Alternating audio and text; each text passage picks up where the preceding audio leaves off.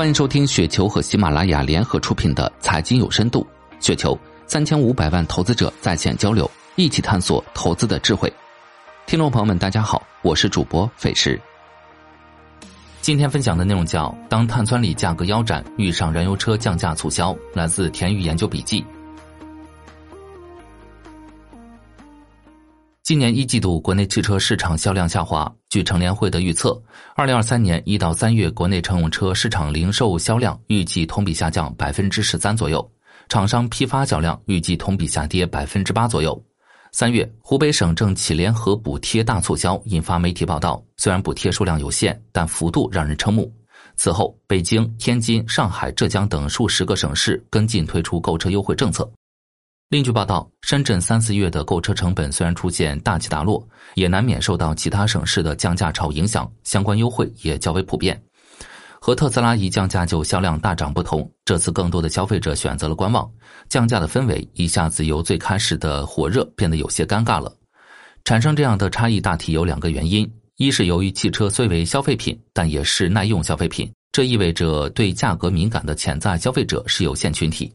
同时，单位个体的购买数量没有弹性，通常短期只会购买一辆。也就是说，在第一波降价刺激中购买汽车的群体，在后续的降价过程中，即使优惠再多，也不会成为潜在消费者。这也就是我们看到的，随着时间的推移，虽然优惠力度越来越大，但效果却没有那么明显的重要原因之一。二是短期的快速群体性降价叠加媒体的渲染，消费者形成了降价预期。毕竟五到八年内只买这一次。买完就没有后悔药了，剩余的潜在消费者会更多选择观望，从而使得消费者对于降价优惠政策出现了钝化，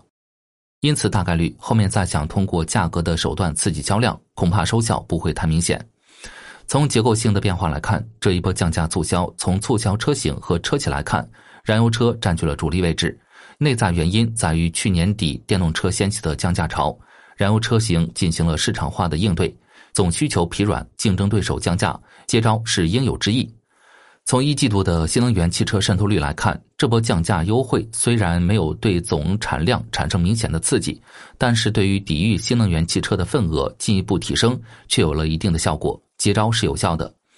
下面的戏码，我估计大家自己会预测了。碳酸锂的价格已经跌成这样了，新能源汽车降价的底气至少是有了。短期刺激政策的效果难言乐观，长期需求的回暖还要倚仗收入预期以及经济复苏进程，存在变数。但这个时候建议大家用用望远镜，在投资中，望远镜和放大镜同样重要。行业竞争虽然有可能进一步恶化，但此时的放大镜不应该主要用来判断行业哪个月见底，而是去分辨在行业竞争恶化时企业间的区别和差异。推荐大家用望远镜的原因是。在行业底部，如果只用放大镜，容易陷入非常悲观预期的线性外推。就评估企业价值而言，并非易事。在这个位置的研究素材会十分充分，搞清楚哪些企业强，剩下的就等价格吧。以上就是今天的全部内容，感谢您的收听。